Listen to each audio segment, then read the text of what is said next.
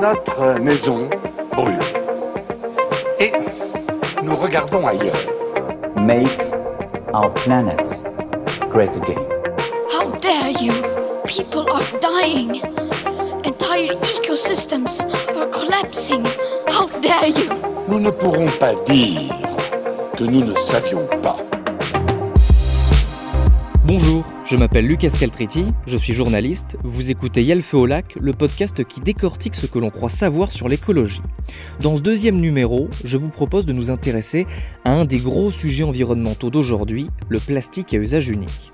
C'est-à-dire les gobelets, les cotons-tiges, les assiettes et les couverts jetables, ou encore les pailles le plastique à usage unique sera totalement interdit en 2040 en France. Mais certains produits sont d'ores et déjà ou seront progressivement bannis. Le tout premier à avoir subi ça, c'est le sac de course plastique. Jusqu'au 1er juillet 2016, il était gratuit, on n'avait qu'à se servir à la caisse pour ranger nos provisions. Depuis, ce sac plastique a été remplacé par des sacs réutilisables, mais en plastique. C'est pour ça que je me pose cette question aujourd'hui. Est-ce que la fin des sacs plastiques à usage unique a été une bonne nouvelle pour l'environnement?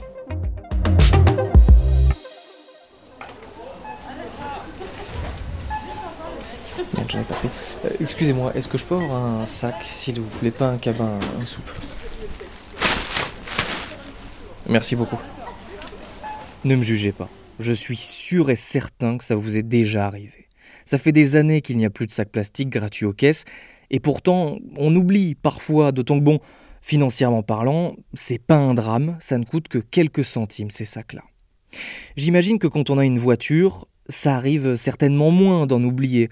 On en laisse un ou deux dans son coffre et le tour est joué. Moi, bah, j'habite à Paris, j'ai pas de voiture, et puis il m'arrive de passer acheter deux trois trucs le soir en rentrant du travail. Donc là, comme ça, à première vue, je me dis que le bilan de l'interdiction des sacs plastiques à usage unique est assez mitigé. On a tous plein de sacs chez nous, on les réutilise pas tous, et au final, on vient en jeter. Pour savoir si cette mesure a bien marché, j'ai questionné une spécialiste. Elle s'appelle Laura Châtel, elle travaille pour l'ONG Zero Waste France, c'est une experte des emballages, du plastique et des biodéchets. Je lui ai demandé ce qu'elle pensait du bilan environnemental de cette interdiction. L'interdiction a mené en partie au fait que les gens se sont mis à utiliser des sacs réutilisables. On voit beaucoup plus par exemple de sacs en coton, en tissu euh, qu'avant quand vous allez faire vos courses. Donc c'est sûr que ça a amené en partie à un, changement de comportement, mais c'est vrai aussi que pour une partie d'entre eux, ces sacs ont été remplacés par d'autres sacs en plastique, et, surtout au-delà de la matière, parce qu'il peut y avoir des sacs en plastique très épais réutilisables, hein, on le voit aussi euh, pour faire ses courses en supermarché, on peut avoir des grands sacs en plastique qui, pour le coup, eux, sont réutilisés euh, de nombreuses fois par le consommateur, mais malheureusement, on a aussi une partie euh, de ces sacs jetables qui ont été remplacés par d'autres sacs jetables qui sont simplement un petit peu plus dans les petits commerces, dans les petites pharmacies, etc. C'est des choses qui sont encore beaucoup en circulation, qui sont distribuées toujours gratuitement aux consommateurs, ce qui fait que là, on n'a pas, euh, ça n'a pas permis de provoquer un changement de comportement en fait dans l'utilisation qu'on faisait de ces sacs. Or, c'était ça l'objectif de l'interdiction, c'était de faire en sorte que on interdit le jetable pour encourager un changement de pratique vers la réutilisation des sacs. Ça, ça a partiellement réussi, mais pas complètement. Aujourd'hui, les sacs qui sont interdits, c'est uniquement les sacs qui sont très fins. Euh, je pense qu'il faudrait rajouter à ce critère au moins un critère de taille, parce que des sacs euh, plus épais mais qui sont tout petits, vous n'allez pas les réutiliser. En réalité, il y a un critère de taille et de volume euh, qu'il faudrait rajouter à cette interdiction et donc interdire peut-être d'autres types de sacs qui sont encore très utilisés. Laura Châtel l'a dit, les comportements quand même ont commencé à changer. Et cette dynamique se constate à l'étranger aussi. L'Italie a été le premier pays européen à interdire les sacs plastiques à usage unique non compostables. Le 1er janvier 2011, seuls ceux biodégradables sont autorisés. Résultat, trois ans plus tard, l'utilisation des sacs plastiques à usage unique, compostables ou non, a diminué de moitié. Légitimement, je me suis demandé si en France c'était pareil. J'ai contacté toutes les enseignes de grande distribution, Carrefour, Lidl, Casino, Leclerc, une dizaine au total. Bonjour, j'aurais souhaité connaître les chiffres de vente des sacs en caisse que vous proposez, sacs souples, sacs cabas, ainsi qu'en papier. Serait-il possible d'avoir ces chiffres, ainsi que leurs évolutions sur les précédentes années? Par avance, merci. Bien à vous, Lucas Caltriti. Je n'ai eu aucun chiffre.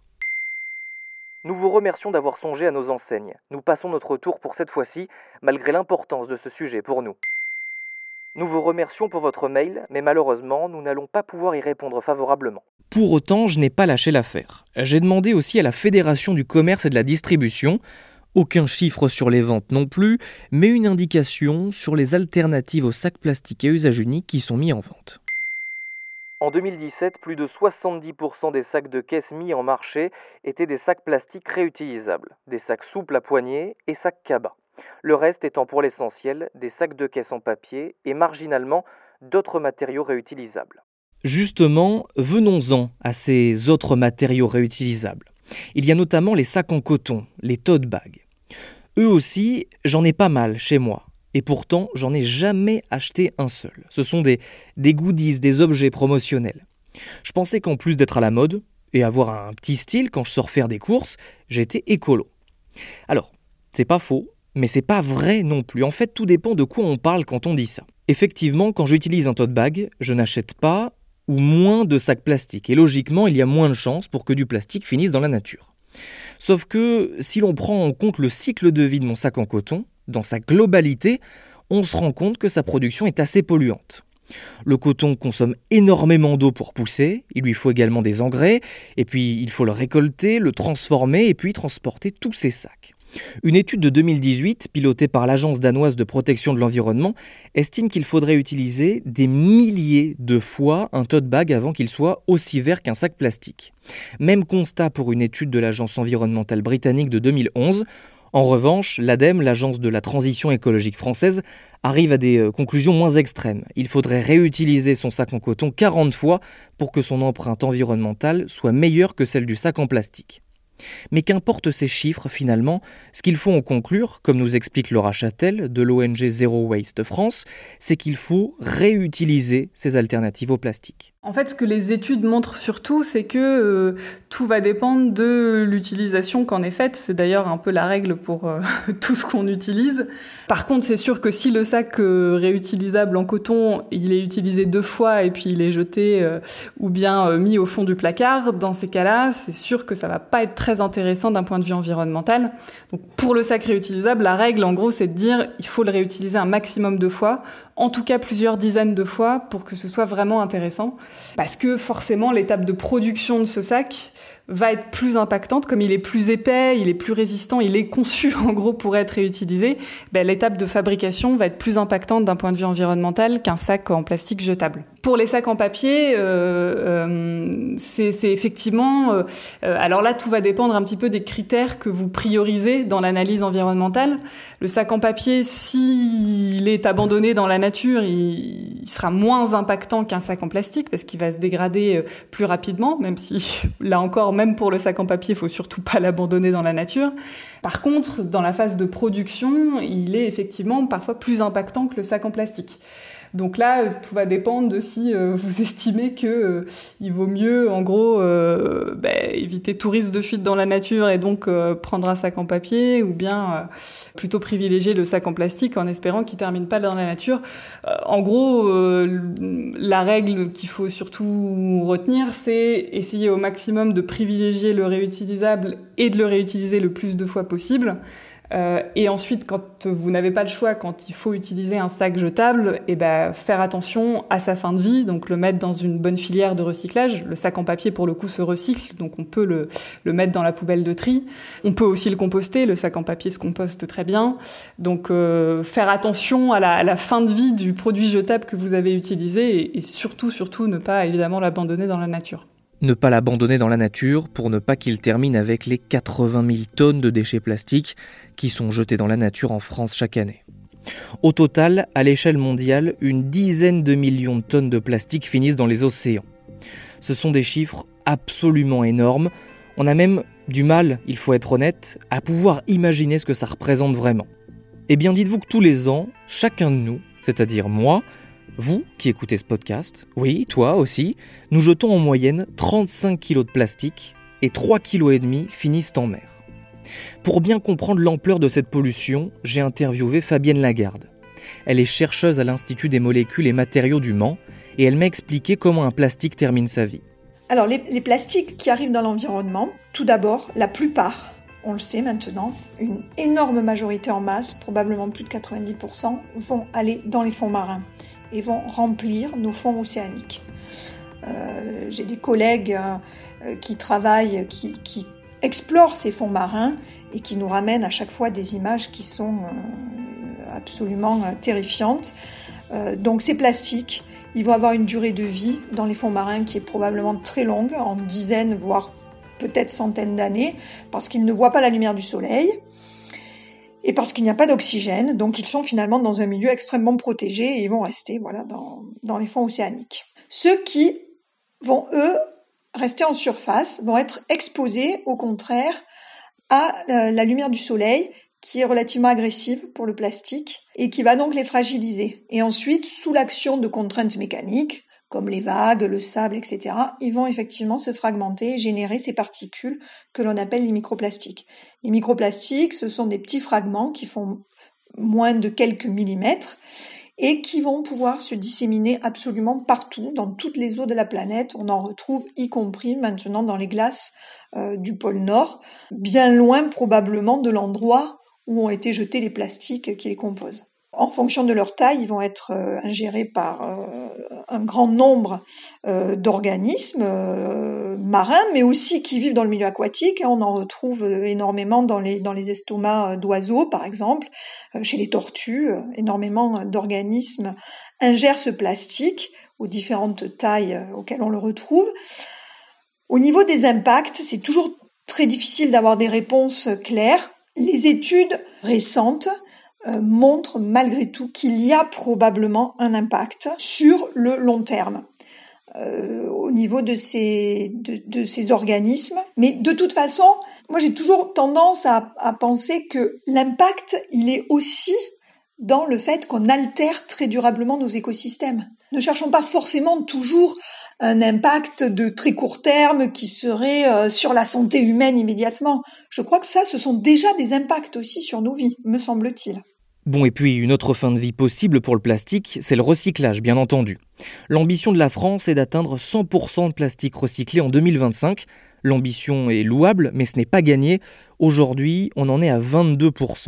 Le problème, c'est notamment la collecte, par exemple. On ne capte qu'une bouteille en plastique sur 10. Mais je ne vais pas m'étendre plus sur le sujet, c'est assez compliqué, c'est très dense, le recyclage fera l'objet d'un épisode entier. Et puis, une dernière fin de vie dont je veux vous parler, c'est l'incinération. Avant de préparer ce podcast, je pensais vous en parler plus que ça, mais finalement, l'incidence sur l'environnement est assez faible. Dans le rapport sur la pollution plastique de l'ONG WWF de 2019, on peut lire ça. Actuellement, l'incinération de déchets plastiques contribue peu aux émissions mondiales de carbone. Toutefois, sans technologie ou réglementation améliorée, l'incinération de quantités plus importantes de déchets entraînera une augmentation équivalente des émissions de carbone.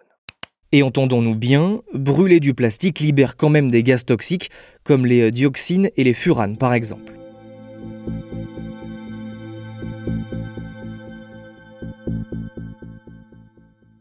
J'ai envie de vous reparler quand même des alternatives au plastique.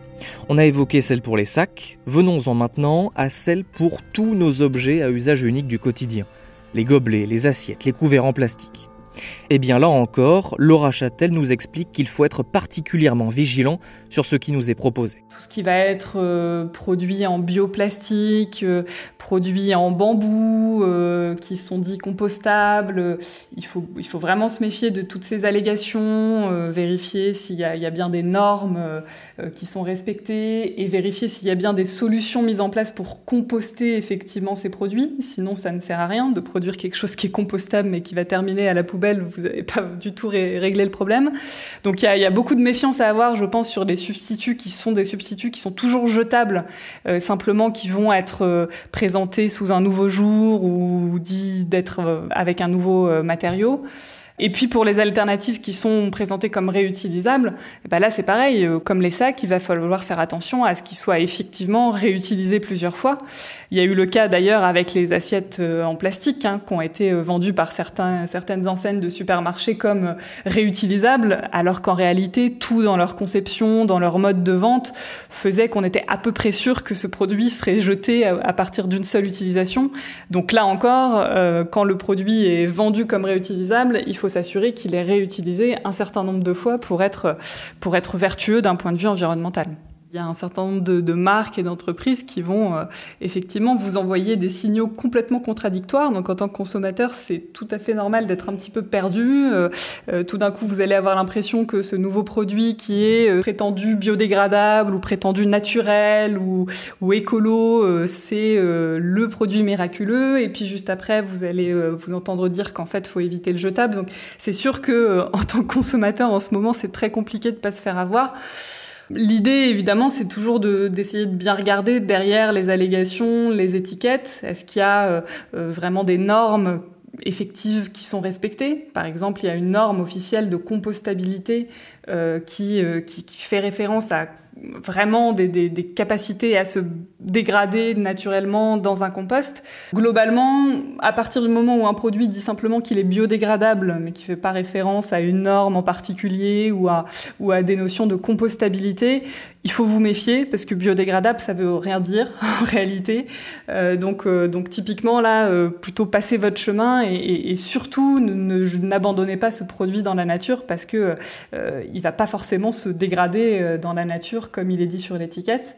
Oui, le nom peut être trompeur. Méfiance donc sur le biodégradable et aussi sur le bioplastique.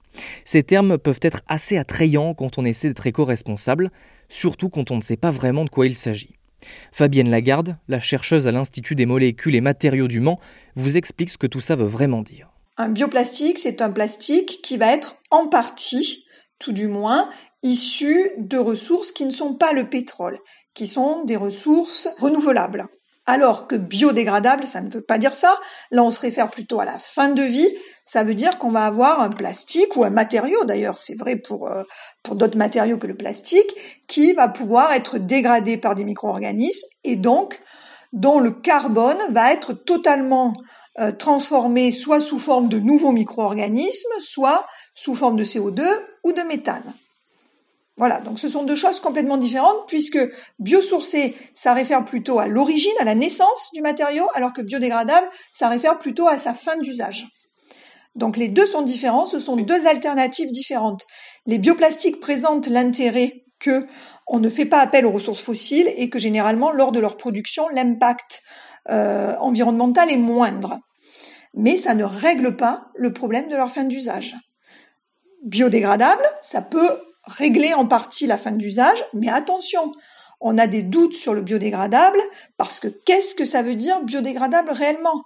Il faut être sûr que ce que l'on appelle biodégradable le sera réellement dans des conditions environnementales. Par ailleurs, euh, certains débats, euh, plutôt je dirais en sciences humaines, laissent supposer que de promouvoir euh, des articles biodégradables pourrait inciter les consommateurs à jeter encore plus ce qui est clairement contre-productif. Mais je reviens à ce que disait Fabienne Lagarde juste avant, parce qu'en faisant des recherches pour ce podcast, je suis tombé sur cet article. Ouest France, 30 avril 2019, selon une étude britannique, tous les sacs biodégradables ne le sont pas toujours. Stupeur, au bout de 3 ans, les sacs biodégradables, enfouis dans le sol et dans la mer, ont pu être utilisés pour transporter des objets. La scientifique a posté une photo sur Twitter, le sac est très sale, mais dans un parfait état, il est rempli comme si de rien n'était. Bon, et puis pour résumer, qu'est-ce que l'on peut faire pour réduire sa pollution plastique? Tout d'abord, il faut réutiliser ce qui est réutilisable, ça c'est le BABA. Et dans la mesure du possible, réutiliser également le plastique à usage unique. Pour les sacs, par exemple, vous pouvez les utiliser comme sac poubelle, pour amener votre repas au travail ou naturellement comme sac de course. Pour ce qui est des tote bags, si vous en avez suffisamment chez vous, gardez-les, ne les jetez pas, utilisez-les bien entendu et n'en acceptez plus de nouveaux. Et si ça vous paraît insurmontable, dites-vous qu'avant 1961, les sacs plastiques n'existaient tout simplement pas. Vos grands-parents utilisaient des sacs en osier, par exemple, pour transporter leurs commissions.